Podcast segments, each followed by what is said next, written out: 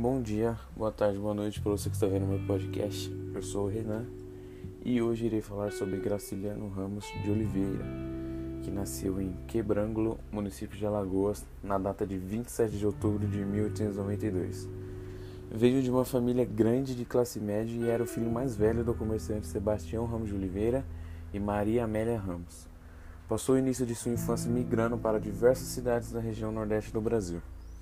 Aos 13 anos, foi para o Colégio 15 de Março em Maceió e, por volta dos 14 anos, iniciou sua vida profissional como colaborador do jornal O Malho. Aos 17, começou a escrever rotineiramente para o jornal de Alagoas, Maceió. Em 1914, foi para o Rio de Janeiro e trabalhou como revisor de diferentes jornais. Contudo, permaneceu por pouco tempo, pois precisou retornar na Palmeira dos Índios, logo no ano seguinte por conta da morte de familiares que foram vítimas da peste bubônica. Em 1927 foi eleito prefeito da cidade de Palmeira dos Índios, mas ficou apenas por três anos nessa função e voltou a ser colaborador do Jornal de Alagoas. Faleceu aos 60 anos, em 20 de março de 1953, vítima de câncer do pulmão.